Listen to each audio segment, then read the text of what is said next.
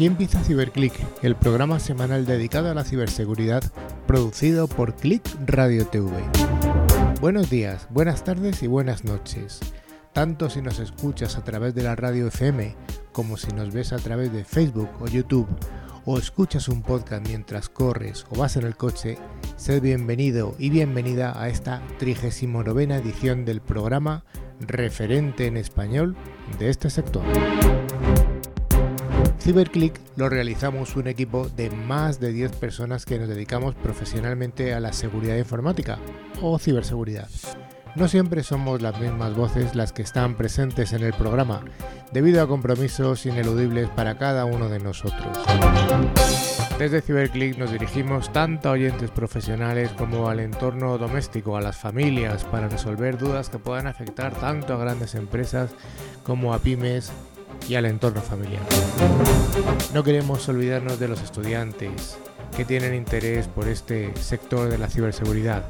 Les animamos a formarse para que dentro de poco estén con nosotros en este pujante sector, que probablemente sea una de las áreas de las tecnologías de la información y de Internet de mayor crecimiento y de mayor demanda de expertos.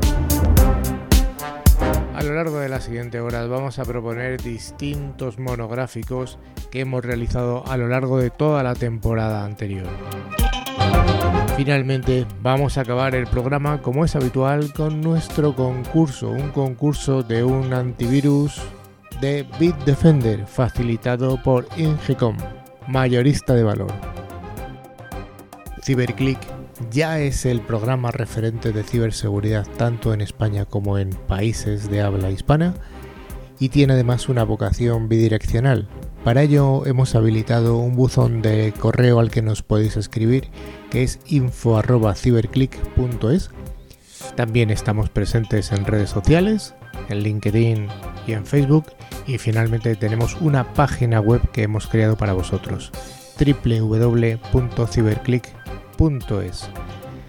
el que habla soy yo, Carlos Lillo, y os propongo un programa lleno de interesantes monográficos que hemos venido realizando a lo largo de esta tercera, de esta segunda temporada que iniciamos en enero del 2019 y estamos acabando ya ahora.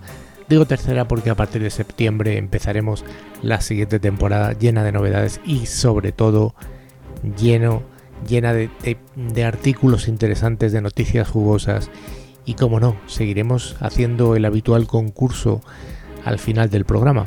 En estos programas de agosto también habrá concurso, así que os animamos a concursar para conseguir uno de estos fantásticos antivirus de Bitdefender que es como siempre nos facilita Ingecom, mayorista de valor.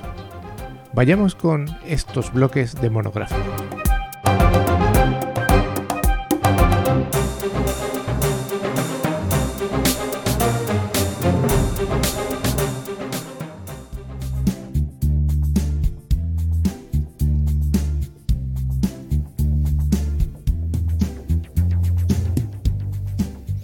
Gracias por seguir ahí al otro lado.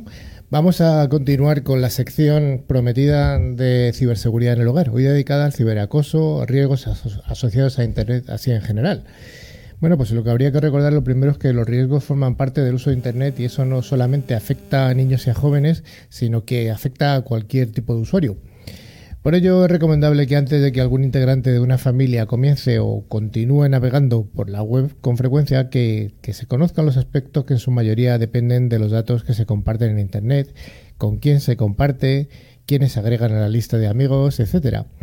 El ciberacoso o ciberbullying, ciberbullying se refiere al acoso de una o varias personas a otra, utilizando como herramientas las redes sociales, foros, blogs, mensajería instantánea, correos electrónicos, juegos en línea, WhatsApp, que es el verdadero, el verdadero foco, grupos cerrados, etc. Seas hombre o mujer, seas niño o niña, cualquier persona puede ser víctima de algún tipo de acoso. ¿No, Maribel? Efectivamente, el ciberbullying además normalmente se presenta en niños y jóvenes de la misma edad que pueden ser constantemente acechados y humillados en foros, comunidades, chats, blogs, con distribución de fotos trucadas o no autorizadas y creación de sitios con el fin de denigrar a otra persona, suplantación de identidad, entre otros. Eh, también tenemos el grooming, que consiste en hacer un acoso por parte de adultos a través de engaños para mantener relaciones eh, con menores de forma que se puedan hacer pasar por un menor para contactar con ellos. Entonces, bueno, hay distintas técnicas, eh, tienes que les puedes mandar mensajes, que les puedes mandar vídeos, haciéndote pasar por un chaval. Angelucho, te veo nervioso, ¿quieres intervenir? La verdad es que sí, que, bueno, perdonad. Eh, ¿Cómo que perdonad? Bienvenido. Que el ciberbullying, que está tan de moda lamentablemente desde hace tiempo, eh, un pequeño matiz. El ciberbullying es un tipo de ciberacoso en el ámbito escolar, es decir, tanto el acosador como el acosado o acosados son menores de edad. ¿vale? Eso es algo que hay que tener en cuenta porque no solamente tenemos que trabajar en evitar el, ciberbullying y que haya menores acosados, sino también evitar que haya menores acosadores. Es un, tema que, hay que trabajar mucho, se trabaja mucho, pero a veces nos olvidamos que ya no solamente es el, rol de acosado, sino también el de acosador. Por eso es importante tener en cuenta que en ese tipo de práctica hay eh, principalmente eh, cuatro actores. El acosador, que es un menor, el acosado, que es otro menor, el, acosador eh, pasivo, que es quien, quien, quien ve ese acoso y no hace nada y además ríe las gracias, y luego un espectador eh, que por miedo a, ser acosado también se calla. O sea, en realidad sería ese el espectador pasivo. Hay un espectador activo que es el que ríe las gracias de este acosador y esos papeles también hay que, trabajarlos. Una punta muy interesante. ¿Algo más, Maribel? Y luego también algo muy grave es el sexting, que consiste en el envío de contenidos de tipo sexual en formato de imágenes o vídeos, producidos generalmente por la propia persona para enviar a otra, que puede ser conocida o desconocida, a través de dispositivos móviles e incluso sistemas de chat o correo electrónico, que también manejan muchísimo los jóvenes, efectivamente. Esta práctica pues, es común en gente de, edad, en jóvenes, adolescentes, que descuidan su privacidad y no tienen presente las consecuencias de enviar una imagen íntima para llamar la atención o para generar algún tipo de interés. No se sabe tampoco dónde irá a parar la imagen una vez que se difunda, etcétera. Es un tema también muy grave. De hecho, hay un estudio realizado por Internet Watch Foundation que dice que el 88% de las imágenes sugestivas que suben estos menores de edad a sus cuentas de Facebook o Twitter son luego recopiladas en portales de adultos. Y durante este estudio se registraron más de 12.000 fotografías provenientes de 68 redes sociales, del total aproximadamente 11.000 fueron expuestas en diversas páginas pornográficas de todo el mundo. Bueno, las redes sociales son importantes, pero eh, hace tiempo estuvo aquí en Carna de, de Stop Acoso, mm. acoso Digital y ella nos planteaba claramente que mm, todas las redes sociales se habían convertido prácticamente hoy en día en una, en temas de acoso, eh, ciberbullying, etcétera, que era WhatsApp. Era la que se había comido la, la mayoría de, de, los, de los ataques o ciberataques o ciberacosos. ¿Algo que decir, eh, Angelucho, o no? No estoy muy de acuerdo. No estás muy de acuerdo, venga, pues. Eh, sí es verdad que WhatsApp, yo cuando hablo a la gente le pongo el icono de, esa red social, porque no deja de ser una red social, y, bromeo diciendo, esto es algo que ha salido nuevo y que no sé si lo conoceréis, y la gente se ríe, ¿no? Sí es verdad que, es la aplicación reina eh, de comunicación hoy en día, tanto de adultos como de menores. Pero de un tiempo a esta parte eh, han ido apareciendo nuevas redes sociales, alguna de ellas incluso aparece y rápidamente desaparece. ¿no? Hablo de redes sociales, por ejemplo, se me ocurre, eh, no voy a citar ninguna, pero que lo gracioso de esa red social era hablar con desconocidos geolocalizados a 10 kilómetros de donde está uno. ¿no? o una red social que se generaba única y exclusivamente para quedar con alguien para pelearse. O una red social, o, sí, una red social que mastúrbate, por ejemplo, una página web. Eh, que gusta compartir cómo, y eso atrae mucho a los, a los menores. Por eso no vamos a centrarnos en WhatsApp, no vamos, no, no uses WhatsApp, hijo mío, que es peligroso, puedes utilizar cualquier otra cosa. Pueden utilizar, como siempre digo, un juego online, el parchís, por ejemplo, no tiene ningún peligro, pero ahí hay una cajita de un chat y ahí es donde va a ir un ciberdepredador, porque es un cazador. O sea, no solamente vamos a centrarnos en, la, en WhatsApp, vamos a criminalizar WhatsApp, eh, hay que poner el foco en cualquier medio de comunicación, si hablamos de menores, cualquier medio de comunicación al cual pueda acceder un, menor.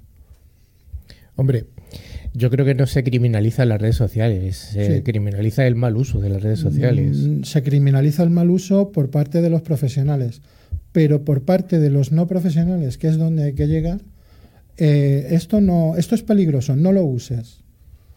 Entonces no lo usan en un área de confort y se van fuera a utilizarlo. Por eso no me gusta criminalizar, mucho menos Internet, porque es maravilloso, pero las redes sociales hay que utilizarlas como hay que utilizarlas. Eh, pero es que yo creo que la educación de, a nivel de Internet, de redes sociales, tiene que ser en todos los aspectos. Yo, a una amiga de mi mujer, ha caído en el, en el timo del marine ese timo se llama Romance Scam. Pero todo eso se soluciona con concienciación, con educación. Pero ¿cómo, llegamos, ¿cómo llegamos a, esas personas a las que hay que concienciar? Eh, posiblemente a quien tengamos que concienciar no está en nuestros micrófonos ni está escuchándonos tal vez. Porque eso de ciberclick a mí no me interesa. Eh, a mí me interesa ver... Eh, el, programa, el reality show que hay en televisión a tal hora, y eso es lo que me interesa. Y para yo estar tranquilo, cojo mi smartphone y se lo dejo a mi niño, a mi niña de nueve años. Ya. Ahí empieza el problema. Sí, sí. Mm. ¿El problema es de los menores o, si hablamos de menores, o es de los adultos? Bueno, es el problema de la sociedad. Sí, en general, pero la sociedad está comandada por los adultos, evidentemente. Y es que además dicen, no, es que son nuevas tecnologías. Nuevas tecnologías no. Internet nació en los años 60. Ya va teniendo una edad. ¿eh?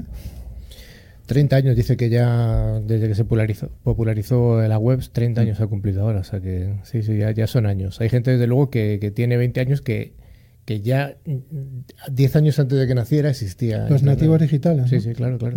Tampoco existe esa brecha es una brecha generacional. Son huérfanos digitales. Huérfanos. Son huérfanos digitales. Están solos.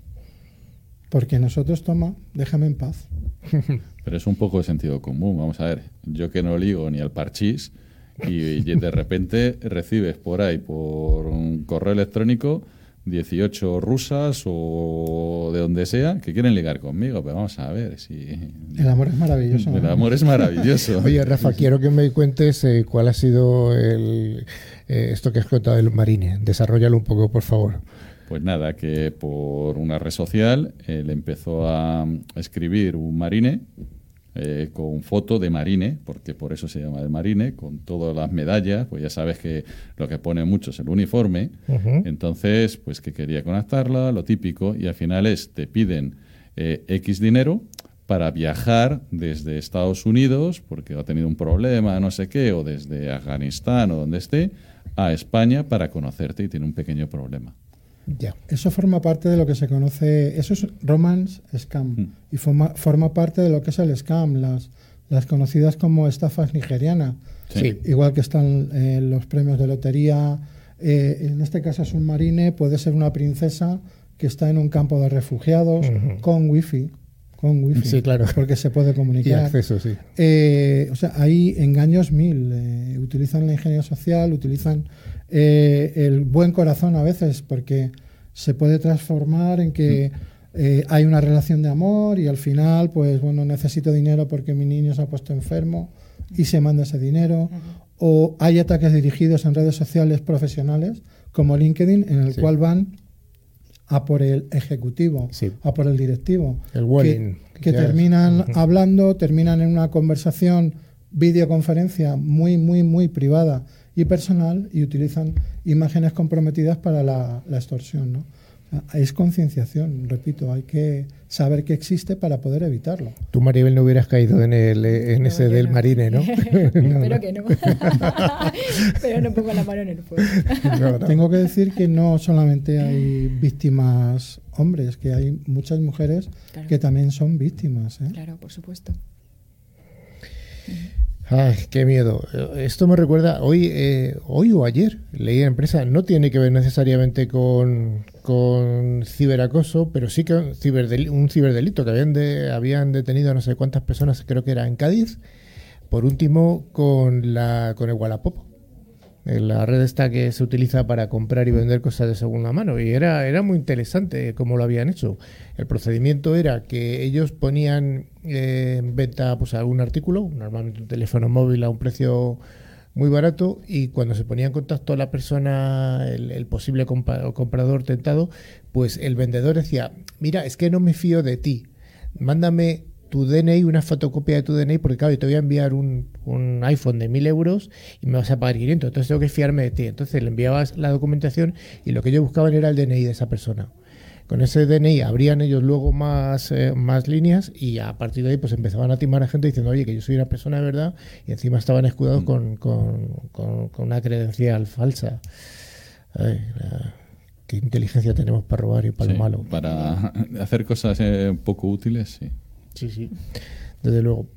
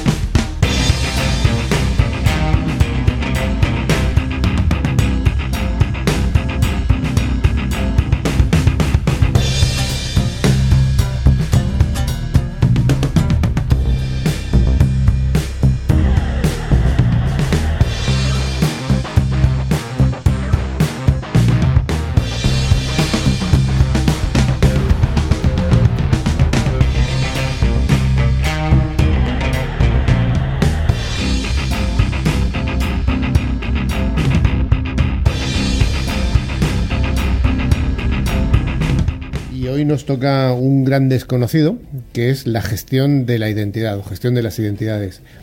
Bueno, en inglés el acrónimo es IAM y las soluciones IAM se prevé que se conviertan en una de las necesidades críticas dentro de las distintas organizaciones por tres motivos principales, aunque los hay más también. En primer lugar, bueno, pues ayudarían a los equipos técnicos de las empresas a gestionar de una manera eficiente, segura y rastreable los permisos de los usuarios y los empleados a los distintos activos dentro de las empresas.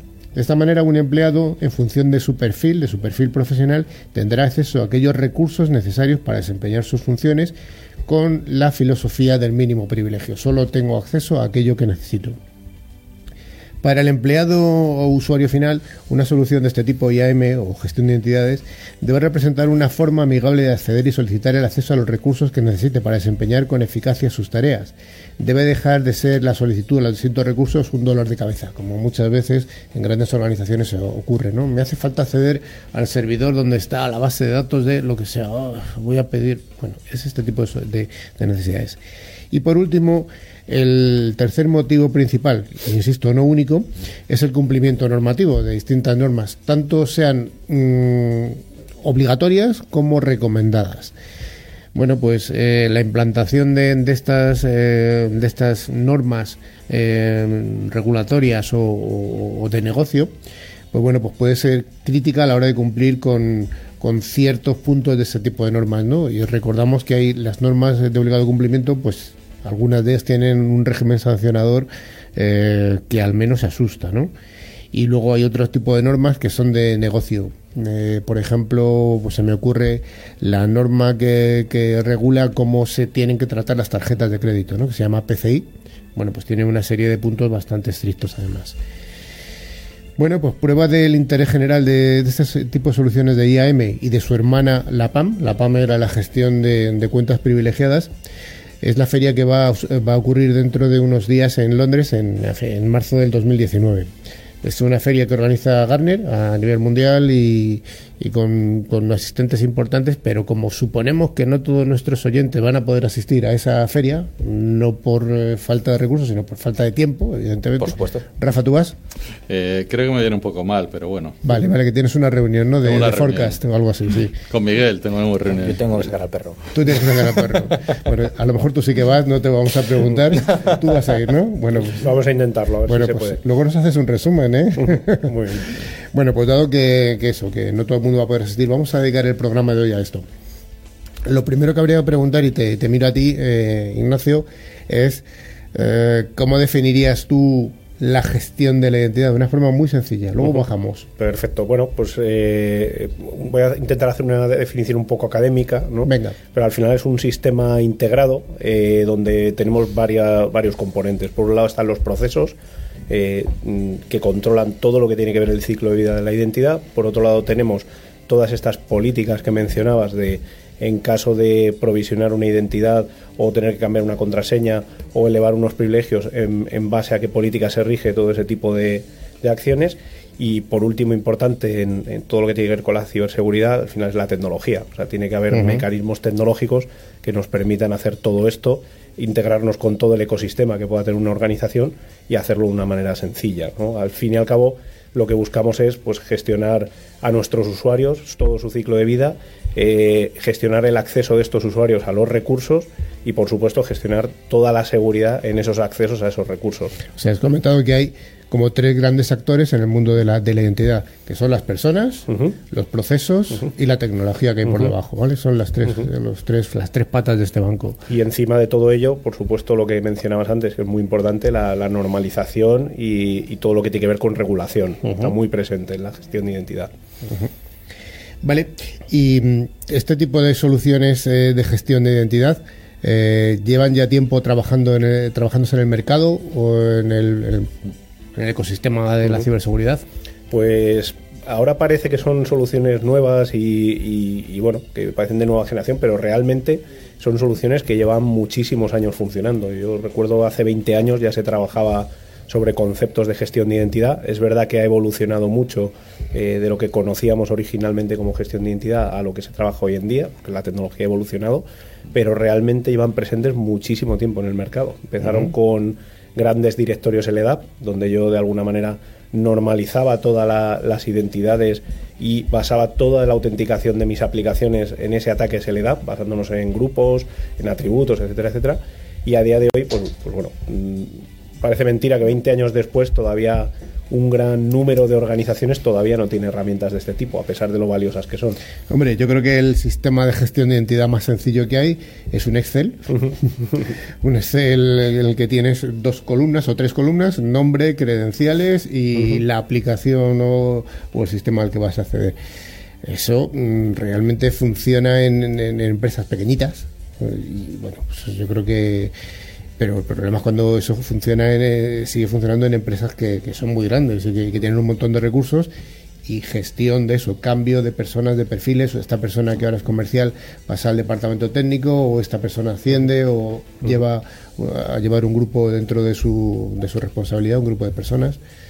Yo creo que es claramente el... Yo, yo creo que ni siquiera en una empresa pequeña se pueden permitir trabajar con, con un Excel, porque sobre todo eh, bueno, hay muchas, muchas herramientas que además afortunadamente pues, no tienen coste, están disponibles, eh, que permiten hacer eh, incluso a empresas más pequeñas pues crear un pequeño controlador de dominio con herramientas uh -huh. tipo interfaz web muy, muy amigables y, y, que pueden por lo menos tener una gestión centralizada de sus usuarios y establecer unas mínimas políticas de, de acceso, unas mínimas políticas de contraseña y, y como uh -huh. decía antes Miguel, yo creo que con un poquito de concienciación y cuatro herramientas que encima no cuestan, pues hombre, es importante, ¿no? Utilizar. Claro, es que controlar todas las aplicaciones, porque ahora eh, empezamos a hablar de temas de redes sociales, de los community managers, de uh -huh. toda esa historia que más nueva, que en muchas empresas todavía no están viendo, cómo delegas, por ejemplo, el, el LinkedIn de un CEO o la comunicación de la empresa. Ayer en una, en una empresa que estuve tenía un problema con Yammer. Uh -huh. Decía, es que el Yammer puede publicar cualquiera. Tú imagínate que yo me voy de la empresa y quiero y publico una, una burrada. Correcto. ¿Cómo das de baja todos esos, todas esas aplicaciones que está? Primero, ¿cómo sabes a qué aplicaciones accede una persona? Claro. Eso es el primera cosa. Dije, bueno, aquí esto es. Yo ya ni me acuerdo de las aplicaciones que, que tengo. Hasta que no llegas ahí y dices, joder, pues esto. Y... Eso te sorprendería eh, que estás hablando de, de, alguna empresa, entiendo, más pequeña, pero te sorprendería empresas muy grandes que vamos y no son capaces de, de establecer eh, esa pregunta tan sencilla de cara a una auditoría. Es decir, si tú tuvieses que decir ahora mismo eh, qué accesos tienen las personas que tengo en la organización y con qué privilegios, en muchos casos no son capaces de responder esa pregunta. Igual eh, la cosa es seria. Sí, ya no hablemos de personas que dejan la compañía, personas que cambian de rol, como bien comentaba Carlos, o mismamente personas nuevas que llegan a una compañía. O sea, solamente el mero hecho de que una persona esté dos, tres semanas, que en ocasiones sucede, pidiendo permisos para poder trabajar, eh, imaginaros el impacto económico. O sea, yo creo que no, no, no hemos hecho números para saber que esto nos puede ahorrar una de tiempo y satisfacción del empleado, por supuesto. Un empleado que llega nuevo a su empresa y estar dos semanas de brazos cruzados esperando que tenga todo, pues hombre, la verdad que no motiva. un mucho. consultor externo, ¿cómo lo controlas? Y llega allí, que vale un, una, vamos, un dinerito a la hora de consultor, y llegas y es que no puede entrar en un sistema, no tiene acceso aquí, entra en uno y no entra en otro, aquí qué contraseña le doy, que luego es otra, y qué contraseña le das, porque lo mismo si no tiene la de Active Directory, eh, ¿qué le das? La del servidor. Vamos, eso se te abren las carnes, no pues, pensarlo. Pues imagínate en el caso de un cliente que está en un marketplace que quiere comprar, no se acuerda de la contraseña y no tiene un mecanismo para resetearla o para recuperarla el, las pérdidas económicas que puede representar para, para esa compañía. Sea, porque la gestión de identidad siempre la asociamos un poco a los empleados, pero realmente una identidad está presente en un proveedor, en un cliente, en un invitado, en un empleado o, o en cualquiera que, que, vaya a interactuar con, con las tecnologías de una organización. Con lo cual el, el ámbito de aplicación es enorme. Y además, como decía Rafa, eh, pues el, digamos que las barreras han cambiado un poco. Yo, yo ya no estoy trabajando en un, eh, en un ecosistema de aplicaciones cerrado, sino que con la proliferación de la nube y todas las aplicaciones que hay en la nube, pues uh -huh. el, el, paradigma está cambiando también a nivel de protección. Está claro, sí, sí, que todo el, el entorno de subir aplicaciones a nube eh, amplifica seguramente el efecto de, de la identidad. O, uh -huh. o, las aplicaciones software as a service. Uh -huh. Se me ocurre en, pues, una simple aplicación, una suite tipo Office 365 o, o, Google Suite, al final, pues bueno, son sitios que muy golosos, donde además de que pagan, como decíais antes, por encontrar vulnerabilidades, pues hay gente que resulta que quiere explotar esas vulnerabilidades no para que le paguen, sino para cosas un poco más oscuras, ¿no? Se habla también mucho de la Federación de Identidades. Uh -huh. ¿Qué es esto? Pues al final el concepto de federación eh, es algo que viene, digamos, inherente a este uso de tecnologías en la nube.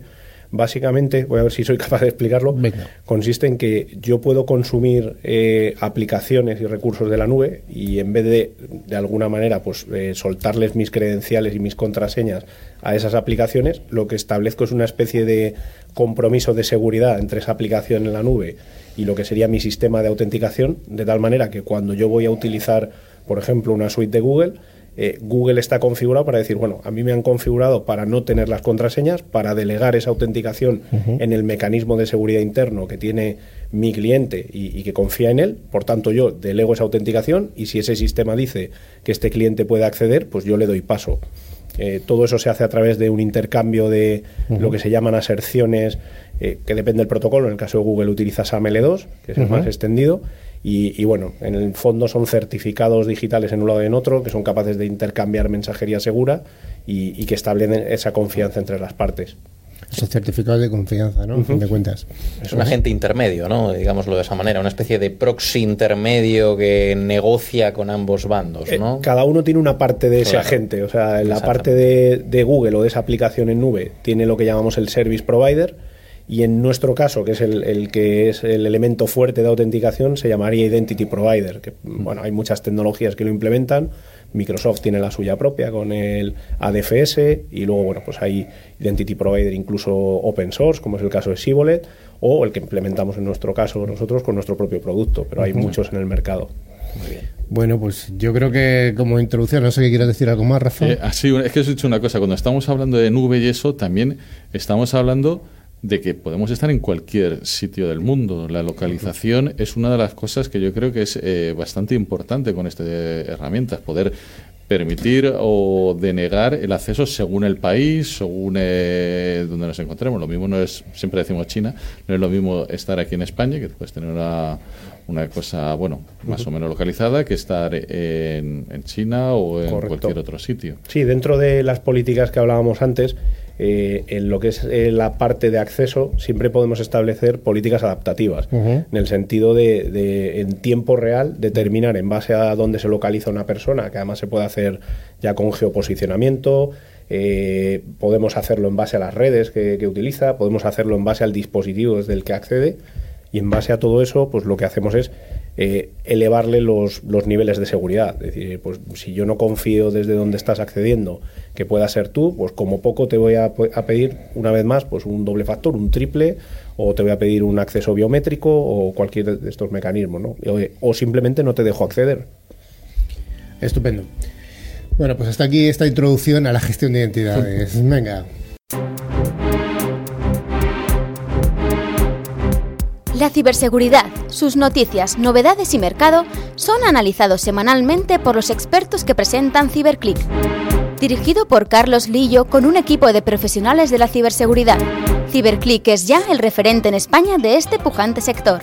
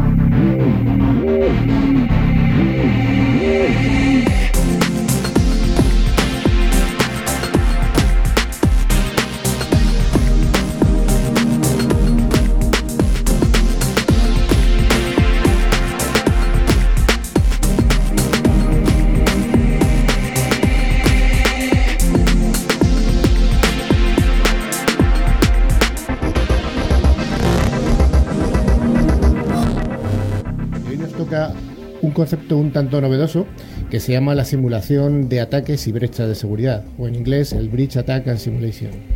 Eh, las, letras que el, acrónimo es BAS y está empezando a ponerse un poco pues, en el caldenero. Vamos a ver de qué va esto. Bueno, pues la, la, sofisticación de los ataques de los ciberdelincuentes no para de crecer. Y hay un montón de ejemplos en el entorno bancario. Siempre, como decimos, siempre son fuera de España, que en España nunca ha ocurrido nada. Estamos en una isla de, seguridad. Lo digo con sorna, evidentemente pero sí que tengo aquí en el, eh, la información que tengo pues listados de Unicredit en Italia, eh, el banco el banco ucraniano, un banco ruso con distintos tipos de, de, ataques que, que, han sufrido que les ha costado económicamente un precio. Otra cosa es eh, la, falta de reputación o falta de credibilidad para sus usuarios, que eso es mucho más difícilmente medible. Bueno, pues hasta ahora para chequear la, seguridad de una organización, pues ha habido varias alternativas. desde las sencillas eh, gestiones de vulnerabilidades en las que se analiza los activos de la, de la empresa desde el punto de vista de qué vulnerabilidades tiene de las conocidas, no de las desconocidas, evidentemente. Esto se puede hacer de forma más o menos eh, mm, puntual o, de forma persistente. Y, bueno, pues esta es una forma y lo curioso es que Garner identifica este tipo de estudios, que hay que hacerlos, no digo que no haya que hacerlos, como eh, el pentesting de la vainilla. Yo me ha hecho mucha gracia esto. Yo, una traducción al español que se me ocurre a mí es el pentesting dulce. Es decir, eh, que es una prueba bastante light. Vamos a dejarlo ahí, ¿vale? Los de Gartner incluso llegan a, pronosticar como que esto en muy poquitos meses va a, estar, va a ser una técnica obsoleta. Yo no creo que llegue a ser tanto, pero bueno, ellos son los que prevén el futuro, tienen más visión que nosotros. Otro de los métodos alternativos que ha habido ha sido hacer un pentesting con, con seres humanos, con el, famoso hackinético, y aquí dependemos de la habilidad y de, eh, que tenga el, el, pentester que lo haga, o bien de, lo inspirado que esté en ese día, o la ganas que tenga de hacerlo, o según le paguen. Eso también es otra, ¿no? que no sé si estarán muy bien o, o poco pagados. Servicios de Red Team que se prestan desde distintas empresas. Y bueno, pues ¿Qué tienen en común la gestión de vulnerabilidades con, con este con este hacking ético? Bueno, pues que de alguna manera se ve desde el punto de vista de las defensas, o sea, perdón, del atacante, pero no de las defensas. O al revés, no es una forma completa, no es una forma eh, holística que se dice ahora, ¿no? Entonces, eh, ¿cuál es la alternativa a esto? Pues la alternativa a esto es el, base, la simulación de ataques y brechas de seguridad en la que vamos a producir un ataque de verdad. Vamos a producir un ataque de verdad y no contra los eh, contra un servidor determinado, sino o contra un eh, contra un activo determinado, sino directamente contra donde están los activos, contra los puestos de trabajo o contra los servidores, o ver cómo funcionan. Esta es la filosofía de la, del BAS. La filosofía del BAS es voy a atacar donde está la información y de esta forma lo que voy a hacer es poner en prueba cuáles son tus mecanismos de seguridad. Tus mecanismos de seguridad serán los que sean, tendrás una colección de firewalls, de proxies, de, de mm, antivirus, etcétera, y lo que vamos a hacer es atacarte para ver si eso, está- eso está funcionando. Eso es la filosofía del BAS. Bueno, hasta aquí la, introducción. ¿Algo que decir, Javi? Sí, bueno, que lo que quiere decir Garner es que al final los test automatizados de que hace un pentester, el, el hacking, eh, cualquiera lo puede hacer desde su casa, ¿no? O sea, utilizas un escáner de puertos para ver qué puerta hay abierta y al final utilizas las vulnerabilidades conocidas que ya hay un exploit, o sea, un programa con el cual lo puedes explotar. Por eso lo llaman de vainilla, eso lo puede hacer cualquiera y es automatizado. Entonces tú pones unas protecciones que eviten esos eh, escaneos automáticos y no sacas nada. Entonces lo que hacen muchas empresas es crean dos equipos, un equipo que defiende y un equipo que ataca. Ese antes se llamaba el Tiger Team, el ataque del tigre, ¿no? Eso, pues esa terminología se ha ido degradando y ahora se llama el equipo rojo. El equipo rojo es el que ataca. Entonces, aparte de los escaneos automáticos, ofrece la inteligencia de los pentesters, que a veces es mucha, a veces es poca, no lo sabes, pero intentan realizar ataques de verdad. Y luego tienes el Blue Team, que son los que defienden dentro de la empresa, intentan establecer unas políticas y defenderse de una manera robusta. Y antiguamente pues tenías el equipo blanco y el equipo púrpura. Bueno, el equipo blanco era gente de la empresa como los árbitros que decían vas a hacer esto, no vas a hacer lo otro. Y el púrpura pues establecía procedimientos para que defendieran mejor o para que atacaran mejor. Pero eso es lo que están utilizando ahora. Pero todas estas cosas, como dependen un poco de la inteligencia de esos equipos, está surgiendo el BAS como algo mucho más automatizado en lo cual tienes la inteligencia de la persona y la automatización de. Del software. Entonces es algo mucho mejor. Bueno, pues para ilustrar esta tecnología, hoy tenemos con nosotros a Daniela Kominsky, que es la country manager del fabricante israelí Simulate, eh, que nos va a dar su visión desde el punto de vista de fabricante de, de esta tecnología. ¿Qué tal, Daniela? Ya te hemos dicho, ¿qué tal? ¿Qué tal? Buenas tardes. Eh, bueno, es interesante porque es verdad, vos hablabas de meses, Garner eh, va un poco rápido y también depende de qué mercados, porque no todos los mercados son iguales de maduros, pero, pero sí, es verdad que cada vez las empresas están más eh, necesitadas de este tipo de tecnologías totalmente automatizadas y que mismo en un equipo, como comentabas, eh, de Red Team, eh, los puedan, puedan facilitar parte de su trabajo.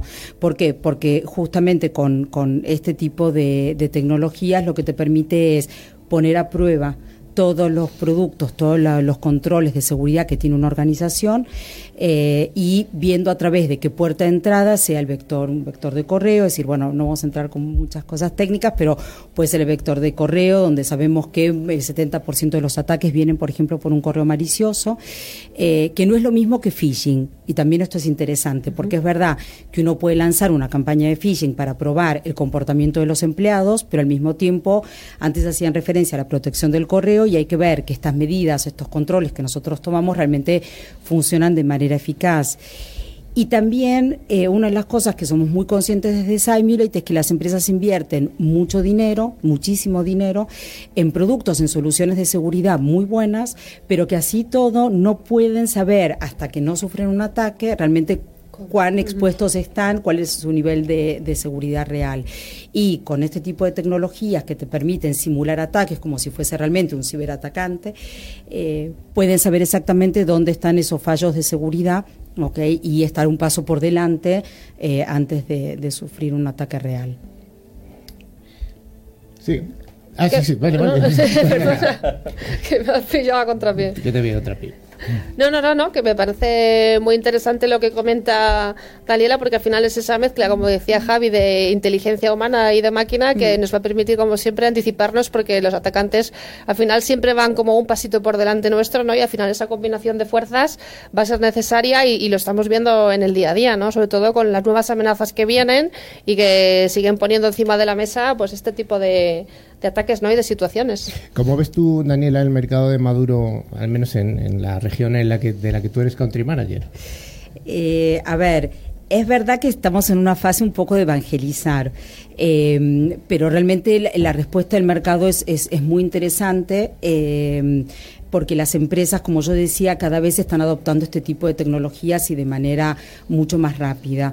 Eh, pero así todo es una tecnología muy nueva a nivel mundial, es decir, realmente es una tecnología que lleva muy pocos años. De hecho, Garner a partir del 2016 se ha identificado este nuevo dominio que se llama Breach and Attack Simulation, nuestra nueva categoría, con lo cual sí, estamos, yo creo que es una evolución de lo que sería el pentesting y sí creo que a la larga eh, probablemente vaya a desaparecer, aunque hoy sería algo complementario. Bueno, yo creo que no va a desaparecer. bueno, pero, pero sí, digo, a día de hoy es algo complementario y que las empresas están optando por las dos cosas, es decir, es como un complemento usan la tecnología para hacer evaluaciones continuas y al mismo tiempo eh, hacer un pentest que yo creo que también tiene, bueno, en esto nos puedes contar quizás mucho más, pero que tiene una función diferente, ¿no? Cuando tienes un equipo humano al final dentro del Red Team, lo que era antes el Tiger Team, esto es una herramienta que mm, no es que menosprecie, sino que da igual que el pentester sea bueno o sea malo, tiene una serie de ataques inteligentes que puede lanzar eh, sobre la infraestructura de la empresa que está analizando. Por lo tanto, le facilita el trabajo. O sea, puedes hacer un trabajo de mucha calidad con gente a lo mejor que no la tenga. Entonces sustituyes un poco ese vector humano. Bueno, seguro que tiene más utilidades una herramienta de este estilo como puede ser probar las, los mecanismos de seguridad que tienes, con lo cual si estás probando varias tecnologías, pues te puede servir para identificar cuál funciona mejor que, que, otra, ¿no? Claro, porque si tienes un experto de una tecnología, a lo mejor no lo es de otra y con esto pues simplificas. Y yo entiendo además que este tipo de técnicas o tecnologías se están utilizando ahora en los famosos ciberejercicios que a veces se hacen entre las empresas, porque al final te permite probar ¿no? Eh, esos posibles brechas de seguridad que tú tienes ¿no?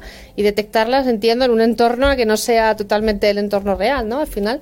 No es, no es real, es un entorno, por supuesto, controlado, pero los ataques, es decir, son ataques reales. Reales, efectivamente. Entonces eso es, justamente es lo que tiene para mí de interesante el alcance de una tecnología tan potente. A mí lo que más me gusta es el indicador de riesgo que, puede encontrar el, el, CISO, que dices, en un momento dado ves que, si tú estás en un nivel 8 puede ser mejor o peor, pero si en un día, al día siguiente, ves que estás en nivel 4, puedes analizar en tiempo real todos los trabajos que se han realizado para poder decir, oye, ¿qué es lo que está afectando a mi, a, mi seguridad? Eh, esos ataques que puede ser a través de un WAF o de, un, o de al correo o, los hopper, que a mí el, concepto del hopper es que me encanta ver dentro de una red tuya eh, hasta dónde puede llegar un atacante eh, sin que no, no, se, no se pueda detectar que, que has entrado en él. Eso, Daniela, a mí me parece maravilloso. sí, esta es, la, prueba de, lo que nosotros llamamos movimiento lateral, que, sí, que es de Hopper, y justamente es ya en una fase de post-explotación donde uno da por, por digamos, eh, atacado, digamos, o infectado un equipo y ver cómo se mueve dentro de la red. Entonces esto y hacerlo de manera automatizada eh, realmente nos, da, nos permite tener mucha información y mucho control de una situación que en otro momento no nos enteraríamos eh, hasta que quizás sufrimos un, robo de información, de datos. Sí, otro de los puntos yo creo que característicos de la solución eh, es el miedo siempre a, oye, hay nuevos ataques, cada día o cada semana tenemos un ataque que es muy perjudicial y al final la herramienta se actualiza de cara a que podamos probar esa tipología de ataques que están llegando a otras empresas que puede ser de nuestro sector o de nuestro país. O sea, en un determinado momento la pregunta del CEO del CEO de la corporación de ¿este ataque me, nos afecta? Pues es una de las grandes preguntas que se puede resolver con este tipo de herramientas. Probarlo in situ y decir, eh, ¿tenemos las medidas de seguridad eh, bien confeccionadas o no las tenemos? Justo. Importantísimo, importantísimo. ¿Y qué hablar del, qué nos puedes eh, decir, Daniela, de la parte de phishing? ¿Tenéis algún tipo de solución vosotros para phishing? Sí, dentro de los, sí, de los ocho vectores eh, de ataques que nosotros tenemos, uno es el de phishing, que justamente es lo que comentaba, lo que te permite es lanzar una campaña, muchas veces lo que, lo que se hace es hace muy poco, por ejemplo, un ejemplo que, que, se tomó fue lanzar una campaña para el Black Friday, ¿no? Y, y, la verdad que lo que vieron era que los resultados era dentro de una organización, eh, el 60% de los empleados cliqueaban, eh, lo cual esto realmente pone en riesgo la organización. Eh, pero también puede ser una campaña con un mail interno y, y bueno, y la verdad que las empresas en esto cada vez tienen que ser más conscientes, poder saber cuáles son, porque al final es el eslabón, toman muchas medidas, invierten mucho, pero es el empleado que pinchó o abrió un correo que no correspondía y, y esto pone en riesgo la organización y luego hacer las campañas de concienciación, ¿no? programas de concienciación. Sea que por lo tanto podemos decir que la principal ventaja que proporcionan este tipo de plataformas es que permiten testear ¿no? continuamente tu propio, digamos, entorno de seguridad, ¿no? Tienes la capacidad de identificar esos gaps y de validarlos con una serie de medidas y al final te estás poniendo a prueba continuamente, ¿no? Y además de conocer también luego, cuando ya tienes un reporte donde tienes toda la información, también lo que damos es eh, recomendaciones para mitigar. Entonces uh -huh. cerramos el ciclo, digamos, ayudamos también a que las propias empresas, eh, que aunque muchas veces también cuentan con diferentes proveedores de servicios que los puedan uh -huh. asesorar o que los ayuden, eh, pero también que ellos tengan información suficiente para poder corregir y luego volver a probar y luego volver a corregir y entonces así ir cada vez mejorando el nivel de seguridad de la organización. Para que nuestros oyentes les quede más claro, ¿cuáles son los vectores de ataque que utiliza? Eh, a día de hoy tenemos ocho y uno es para poner a prueba todos los, los productos de seguridad del vector de correo. correo. Tenemos el de navegación, uh -huh. el de WAF, el de endpoint tenemos movimiento lateral, que es este que llamamos Hopper, eh, la posibilidad de lanzar campañas de phishing y de, de LP, que sería un poco para, para evaluar el, tema de robo de datos, de información. Y hay uno que es muy interesante, haciendo referencia un poco a lo que Miguel decía, que es el de eh, amenazas inmediatas. Es decir, aquellas amenazas que nosotros identificamos, nuestro equipo de investigación identifica como de alto impacto y alta probabilidad, enseguida mandamos una alerta a nuestros clientes diciendo, ok, poneros a prueba y, para que puedan ver realmente si están protegidos o no están protegidos. Muy bien. Por lo tanto, nos permitirían responder, un poco resumiendo, a dos preguntas, ¿no? O sea, ¿cuál es nuestro nivel de seguridad? Estoy, o sea, conozco realmente la seguridad con la que estoy trabajando, ¿no? Porque al final es esto, ¿no? Son plataformas que nos permiten lanzar simulaciones continuas, testear mi entorno en todo momento contra mis propias medidas de seguridad y, como tú comentabas, proponer esa serie de contramedidas en función de ese autoexamen que, que me voy haciendo, ¿no? Exactamente, correcto, uh -huh. muy bien. Hombre, al final lo, eh, también tiene que quedar claro que es una simulación, o sea, realizas el ataque pero no lo explotas, o sea, es como consigo acceder pero no me llevo los datos. Por eso lo de antes lo de simulación, ¿no? Que al sí. final van a pensar, oh, estamos atacando a la empresa, la vamos a destruir. No, es una simulación. Esto no implica ningún riesgo para ninguna organización. Sí, es evidente, si no, mal negocio, no venderíais ninguno de estos. No, está claro. A mí lo que has dicho, eh, además es que la parte de DLP me parece súper interesante, porque eso también te hace para cumplimiento normativo. Sí. Para todos esos datos que te están trayendo de fuera de de que están intentando salir fuera de tu organización y que luego te van a meter un buen palito. Ya hemos visto en otros programas que hemos contado multas y eso. El de DLP lo que te va a intentar a través de, eh, de algún fichero que está configurado como confidencial, si lo puedes sacar fuera, además de forma segura, porque esos ficheros solo tiene cabeceras y eso no tiene datos, ¿verdad? Exacto, sí, sí. Y de hecho, una de las demandas que más tenemos ahora es eh, el, uno de los vectores muy atractivos es el de phishing, justamente porque con el cambio de, de regulación en Europa uh -huh. eh, y además no solo tiene que ver con un tema de que tienen multas muy abultadas, sino que además también es en la reputación de las, la, la reputación de las organizaciones. Eh, yo para acabar esta, esta, esta sección, sí que, aunque ya más o menos lo hemos esbozado al principio, me gustaría insistir una vez más. Eh, Daniela, tú como fabricante, ¿cómo ves de maduro este el mercado en España? ¿Estás en fase de vender o de, de evangelizar? ¿Cómo te ves ahora mismo? ¿O un, un, equilibrio ahí? Estoy, bueno, la verdad que en este, en este primer año, digamos, en Iberia, uh -huh. eh, debo reconocer que estamos bastante equilibrados. Eh, tuvimos un muy buen año el año pasado. Uh -huh. La respuesta del mercado es muy positiva, siendo una tecnología eh, bastante nueva. Eh, la verdad que lo que estamos encontrando es que sí, las empresas están cada vez más interesadas o más abiertas a incorporar estas tecnologías y también al mismo tiempo, por supuesto, que estamos eh, evangelizando, ¿no? Pero... O sea que en la fase de evangelización, pero que bueno, comercialmente, comercial. Bien, vamos bien, vamos, bien. bueno, pues nada, oye, esperamos que a lo largo de este 2019, que ya está, ya está arrancado, ya el primer Q está ya lanzado, que tengáis mucho éxito y bueno, vosotros y otras empresas del mismo, del mismo nicho, que yo creo que sí que es algo novedoso y que, que bueno, que los CISOs yo, yo estoy seguro que cuando vas y lo, lo escuchas, eh, escuchan tu discurso y dicen, anda, este viene a contarme una cosa nueva. No es eh, firewall, antivirus. solo una cosa antes de que cierres, que eh, la vez pasada me decía un CISO, es que esto es la carta de los Reyes Magos, me dice, si realmente hacen esto. Bueno, esperemos que sigan pidiendo muchas cosas a los Reyes Magos los CISOs.